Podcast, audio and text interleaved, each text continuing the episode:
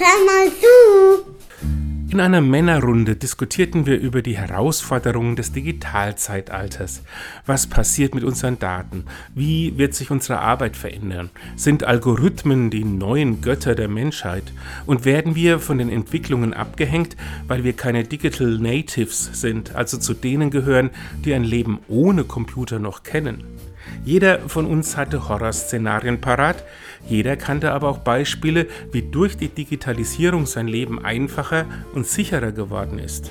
Schon so manche Erfindung war als Vorbote für das Ende der Welt gedeutet worden. Der Buchdruck, die Eisenbahn, die Atombombe. Bislang dreht sich die Erde noch.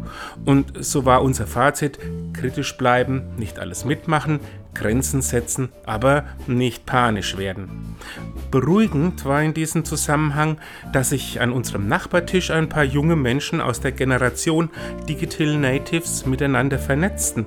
Nicht mit ihren Smartphones oder Laptops, sondern völlig analog mit einer Wasserpfeife.